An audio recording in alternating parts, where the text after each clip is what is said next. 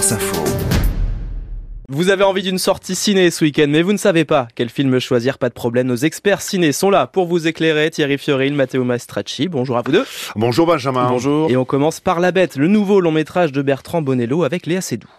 Qu'est-ce qui vous fait peur à ce point-là? Vous pouvez me dire maintenant. Je sais pas. C'est difficile de mettre des mots sur un sentiment. Vous pouvez avoir confiance en moi. Essayez. J'ai passé ma vie à ne penser qu'à des choses épouvantables que je ne peux pas raconter. Parce qu'elles sont trop épouvantables. Oui. We can't hear a thing anymore. Mathéo, c'est un film futuriste qui se déroule sur trois époques. Et il nous présente Gabrielle, une jeune femme qui postule dans l'administration française en 2044, mais qui, pour être prise, devra se débarrasser de tout affect, de ses émotions donc, et aussi des traumas de ses vies antérieures. On la retrouvera ainsi dans le Paris de 1910, juste avant la crue de la Seine, mais également dans le Los Angeles des années 2010, dans la peau d'une aspirante comédienne. Vous l'aurez compris, Bertrand Bonello, qui adapte ici une nouvelle de l'américain Henry James, nous embarque à nouveau dans un de ses films conceptuels, mais sans jamais nous perdre. La bête raconte beaucoup de choses, mais surtout un, amour contrarié, le danger aussi d'une masculinité parfois toxique, le tout dans un monde censé exister dans 20 ans, où l'intelligence artificielle domine nos vies et qui paraît déjà très actuelle. Bertrand Bonello. Quand j'ai commencé à écrire il y a 4-5 ans, je ne pensais pas que l'année où le film serait montré, euh, il serait aussi contemporain. Que ce soit la manière dont les émotions sont malmenées ou, ou le rapport entre l'humain et la machine. Le dilemme qui est posé, c'est en effet, soit on peut avoir des responsabilités mais il faut se débarrasser de ses affects, soit on reste inutile et on peut garder ses affects. Il faut choisir entre le travail et les affects? Oui. L'intelligence artificielle peut vous aider à vous débarrasser de vos affects. On a une tendance, malgré tout, aujourd'hui, à être de plus en plus seul, malgré euh, le, rapport aux machines, la connexion, euh, et que nos affects en, en souffrent énormément. C'est la dictature de l'émotion, ou plutôt euh, la dictature euh, du narcissisme, enfin toutes ces choses-là qui, qui, ont pris euh, avec les réseaux une dimension folle et, et qui est un, un peu le, un, un, des mots du siècle. Il n'y a pas de nostalgie dans le film. Hein. Il peut y avoir, en revanche, par rapport à la vision de 2044 que je pose, il peut y avoir une inquiétude, mais qui n'est pas du tout la nostalgie euh, du, du, enfin, de, de, des, des, époques passées. You told me a hidden beast would appear. Did you think I was crazy? Le seul léger reproche qu'on pourrait faire mmh. au film, c'est sa longueur. 2h26 tout de même, mais sinon c'est un petit bijou avec des choix esthétiques radicaux. Les décors notamment euh, très réussis, c'est assez inhabituel chez Bonello. La tension est omniprésente, les références nombreuses, surtout dans la partie américaine. La BO est impeccable. Que dire des comédiens? George McKay dans un rôle normalement prévu pour le regretté Gaspard Ulliel est remarquable. Et Léa Seydoux qui est de presque tous les plans, encore une fois, excellente. Thierry, vous avez aimé aussi? Oui, il me semble même que la durée est nécessaire pour partager cette expérience de cinéma, ce voyage dans le temps parfaitement maîtrisé par Bertrand Bonello. C'est rare hein, de voir dans le même film trois esthétiques aussi pertinentes pour décrire trois époques.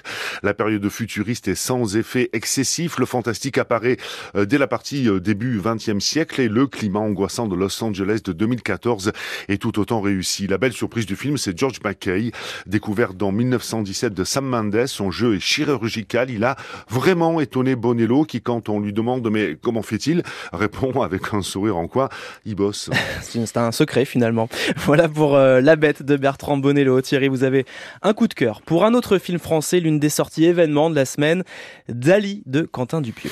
Inarrêtable Quentin Dupieux, au moins un film par an, 1h18 cette fois-ci, c'est presque long pour cet ennemi du superflu. Dali avec six fois la lettre A comme autant d'acteurs pour incarner le génie catalan. Évidemment, c'est tout sauf un biopic, parenthèse qu'on en finisse avec ces biopics de peintres célèbres, c'est sans aucun intérêt. C'est le Dali, personnage public qui intéresse Dupieux, celui qui, dès les années 60, avait parfaitement compris l'importance de la télévision et de la publicité, poursuivi ici par une journaliste amateur, Anaïs de Moustier, qui désespère de boucler une interview avec l'artiste. Le film adhère à la folie onirique de Dali, un curé qui raconte X fois son rêve avec le maître, une pluie de chiens, une fin à tiroir, c'est très virtuose comme cette scène tournée à l'envers et diffusée à l'endroit qui a beaucoup amusé Jonathan Cohen, l'un des Dali. La caméra, énorme ou gigantesque? Moteur ça s'est un peu improvisé d'une certaine manière, c'est pas prévu parce qu'au final dans le scénario il est marqué euh, Dali euh, sort euh, de la maison et va à sa voiture et il trouvait ça mortellement chiant. Alors il s'est dit, euh, comment je peux twister ça? Ben, Je vais tourner cette scène à l'envers. Et comme c'est quelqu'un qui maîtrise la technique euh, à la perfection, il- on l'a fait. en- voilà, euh, j'ai fait toutes les phrases, tous les déplacements euh, à l'envers, et puis il les a remis à l'endroit, et ça a donné toute cette chose particulière. hein. Mais ça, c'est parce que voilà, il veut éviter la norme, il veut éviter euh, le banal. Mais il s'amuse. Il, crée quelque chose de très ludique, en fait. Je trouve ça très généreux. J'ai écouté les phrases à l'envers. Je dis, voilà, et puis on l'a fait comme ça, on l'a fait au mieux. Et, à un moment donné, lui, super, c'est génial, c'est exactement ça. Et hop, on passe à autre chose. Là, c'est en vie. Avec autant de Dali, il y a forcément match et c'est le seul défaut du film finalement. Jonathan Cohen et Edouard Baird distancent de loin Pio Marmaille et Gilles Lelouch, mais ils ont été en grande partie écartés au montage.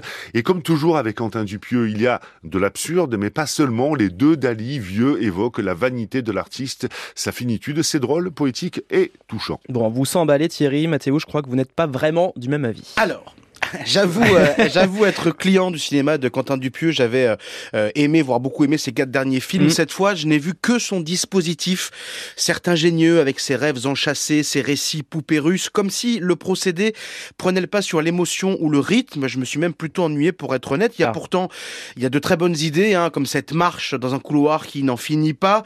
Mais les performances d'acteurs, là, Thierry l'a dit, sont très inégales. Et au centième, c'est Dali avec, bien, avec, voilà, beaucoup mieux avec yeux écarquillés. J'avais, j'avais compris. Euh, comme il fait deux films par an désormais en moyenne, Quentin Dupieux, ça ne peut pas marcher à chaque fois, sur moi en tout cas. Bon, ça a plutôt bien démarré, en tout cas Mm. pour ce film. Un deuxième meilleur score mercredi devant euh, Cocorico avec Christian Clavier et Didier Bourdon. Et la semaine prochaine, Thierry, qu'est-ce qui nous attend? 20 000 espèces d'abeilles de l'espagnol Estibalis Uresola Solaguren, film délicat sur un sujet difficile, la transidentité chez un petit garçon qui se s'enfile dans son corps. Vous aurez l'occasion de nous en reparler en détail la semaine prochaine. Merci les experts ciné Thierry Fioril, Matteo Maestracci sur France Info.